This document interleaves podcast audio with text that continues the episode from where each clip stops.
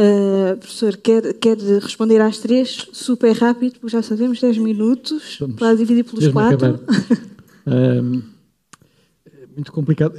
Para que serve a universidade, eu não sei, eu não tenho discurso sobre isso, mas, mas serve para tudo o que você disse. Mas, mas também não podemos esquecer-nos que estamos a receber jovens de 18 anos, Universidade, Estudos Politécnico, Ensino Superior em geral, que estamos a receber jovens de 18 anos que têm uma aspiração, eu diria todos, a terem, a breve prazo, uma vida autónoma.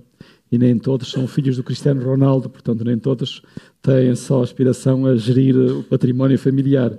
E, portanto, a universidade, qualquer que seja a universidade, tem, a, tem de ter todas essas preocupações, mas também a preocupação de habilitar o jovem a, a seguir o seu percurso autónomo e, portanto, a ter uma vida profissional na linguagem de hoje. Creio que não podemos evitar isso. Uh, os caminhos para resolver o nosso problema. Uh, eu tenho para mim que, que uh, o professor Sebastião Feio, que essencialmente está correto, eu insistiria na, na necessidade de as nossas escolas básicas e secundárias darem mais apoio individual aos estudantes, aos seus alunos e também uh, no ensino superior e particularmente as universidades. Uh, a minha experiência, a minha observação é que as universidades falham porque muito do seu público tem menos carência de, de apoio, apoio direto, pessoal, e elas sentem menos a necessidade de irem, de se aproximarem do seu público. E esse é o problema do, do, do, do, primeiro ano em particular, mas, mas não só.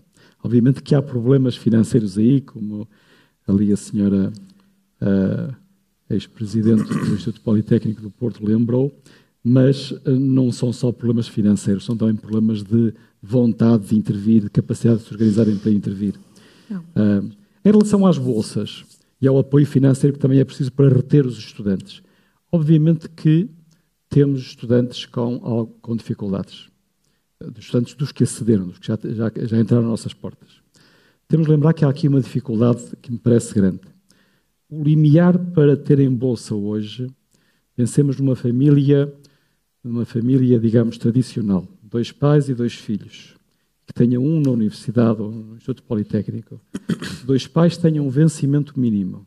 Dois pais com um vencimento mínimo, eh, numa família de quatro membros, está acima, substancialmente, aqui a professora Justina corrigir-me-á se eu errar, está acima substancialmente do limiar de bolsa. E, portanto, estamos a falar disso. E o nosso limiar de apoios sociais está lá embaixo nem podemos falar disso, comparando com o limiar de apoio, de apoio uh, uh, em Bolsa de Ação Social no ensino superior. Portanto, temos aqui uma situação comparativamente delicada. Agora, isto é o limiar. Agora, o valor da Bolsa, se queremos que verdadeiramente aqueles que têm mérito se mantenham os dois, os três, os cinco anos numa instituição de ensino superior, esse claramente é insuficiente. Obrigada, professor. Uh, a percentagem de bolseiros passou de 25% para 30%, mais ou menos, quando se introduziu a rampa de, de acesso do valor da bolsa, se baixando o valor médio, mas isso tem de ser, tem de haver muito cuidado. Os 130 milhões que hoje são concedidos seguramente são insuficientes. Resposta breve em relação às propinas. A questão que o professor eh, Sebastião Feio também colocava. Uh, não, não, não, só em questão às propinas, as propinas, as propinas no, no ensino superior privado são uma realidade inevitável e têm seguramente de corresponder àquilo que, no mínimo, corresponde à prestação do. Mas deviam subir no ao, ao custo.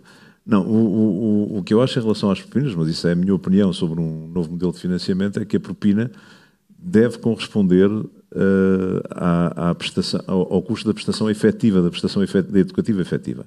E depois deve ser acompanhada por um sistema de bolsas que permita, efetivamente, premiar o mérito e salvaguardar as situações de carência, de carência socioeconómica uh, de uma forma perfeitamente equitativa, ou seja, olhando para a condição específica de cada estudante, em função dos rendimentos familiares e em função e em função do mérito do mérito do, dos seus estudos, que tem naturalmente aqui três ou quatro condicionantes, três ou quatro uh, aspectos que são difíceis de, de, de, de, equilibrar, e reconheço naturalmente isso, e acho que toda a gente reconhece, mas parecer-me um sistema, um sistema mais, mais justo, mais centrado Uh, precisamente na, na questão do, do, do, estudante, na questão do cidadão que se candidata ao ensino, ao ensino superior. Permita-me só uma questão, porque fui, fui focado diretamente para a questão da, da, da, da nota, nota mínima, mínima, pela questão da nota mínima. A questão da nota mínima uh, é uma questão que deve estar na autonomia das instituições, uh, não deve ser imposta como é imposta. e não me parece que seja,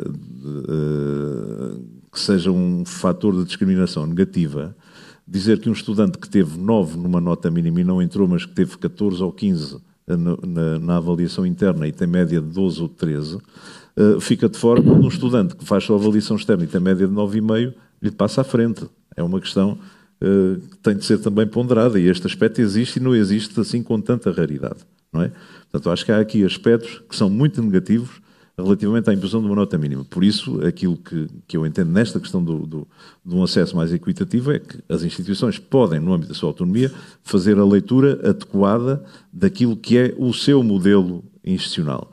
E, por outro lado, também, em relação às questões colocadas pelo, pelo professor Sebastião Feio, que tem a ver com não apenas com a questão das novas formações, mas mais com o modelo pedagógico, com novos modelos pedagógicos que as instituições podem e devem desenvolver em função das características novas que os estudantes apresentam e que são diferentes daquelas que apresentavam uns anos atrás. Uh, e, e, há muitos modelos que estão testados por essa Europa fora que cá pura e simplesmente são afastados por não se enquadrarem minimamente naquele que é um modelo convencional de formação. Obrigada, é? uh, e portanto acho que vale a pena uh, repensar esses modelos e apostar mais nesses modelos. Professora, que medidas uh, desafiava o professor Sebastião Feio? Que medidas podem ser introduzidas? Uh, assim, rapidamente, uh, eu diria que não há ligação nenhuma entre aquilo que é feito na ação social do ensino secundário e do ensino superior. Há uma falta de ligação e a própria ação social no ensino básico é muito precária, é muito, é muito feita nas escolas, sem, sem, grande, sem grande tecnicidade. Depois, se nós também compararmos o nível de apoio dos estudantes do superior relativamente ao, ao secundário, eu fiz essas contas já há uns tempos. O nível de apoio médio no ensino básico e secundário de estudantes de, apoio social dava 6 euros por estudante. Portanto, agora com a medida dos livros, se calhar dá mais. Uh, uh, e, portanto, nós estamos a falar de, eventualmente, de trabalhar. Obviamente que o ensino superior é muito importante e os 130 milhões que são gastos é um valor muito substancial, mas valia a pena olhar também para o ensino secundário e perceber o que é que se poderia fazer, nomeadamente no final do secundário, da ligação ao superior. Valia a pena potenciar os melhores alunos, e quando falo da nota 17 e das notas e dos melhores alunos, que é sempre um tema interessante e que as pessoas gostam, eh, não resolve o problema da equidade, mas é o que é mediático, valia a pena eventualmente potenciar alguns alunos majorando eh, para esses alunos já e potenciando esses alunos que já vêm com apoio social, dando-lhes já a oportunidade deles entrarem no ensino superior já com o apoio social concedido.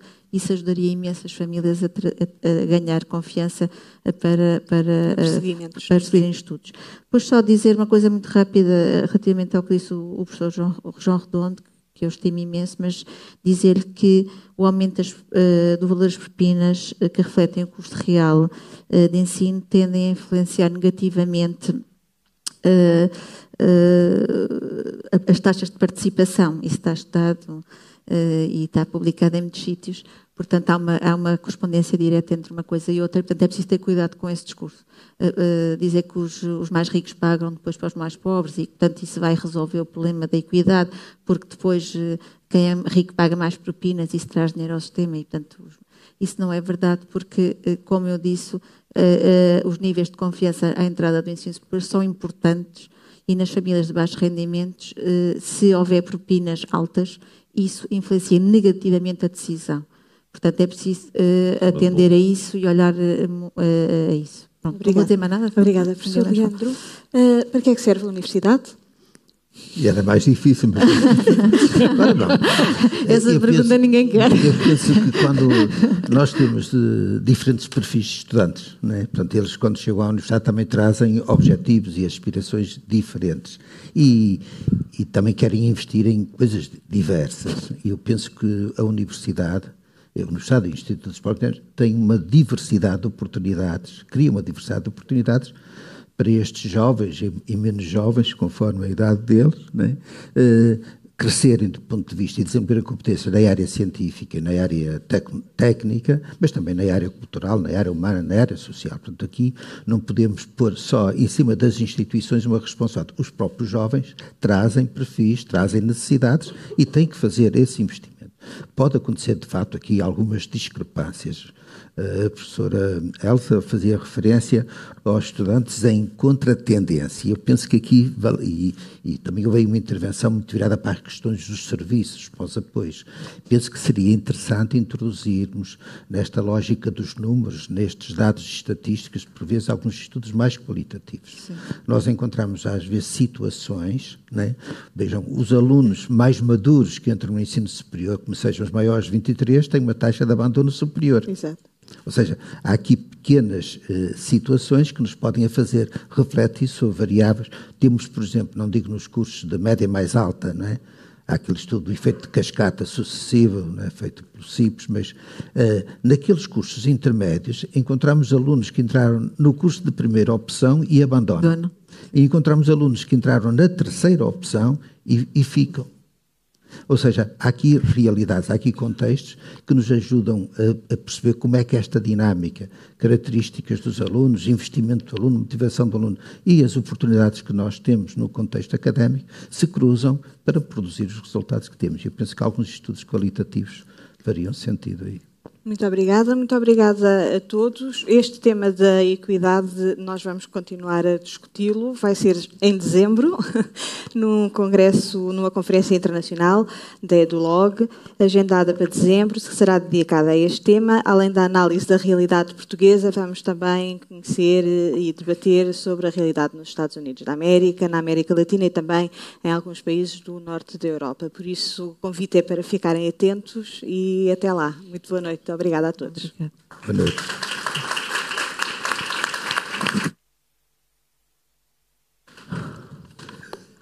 Pá, não deste?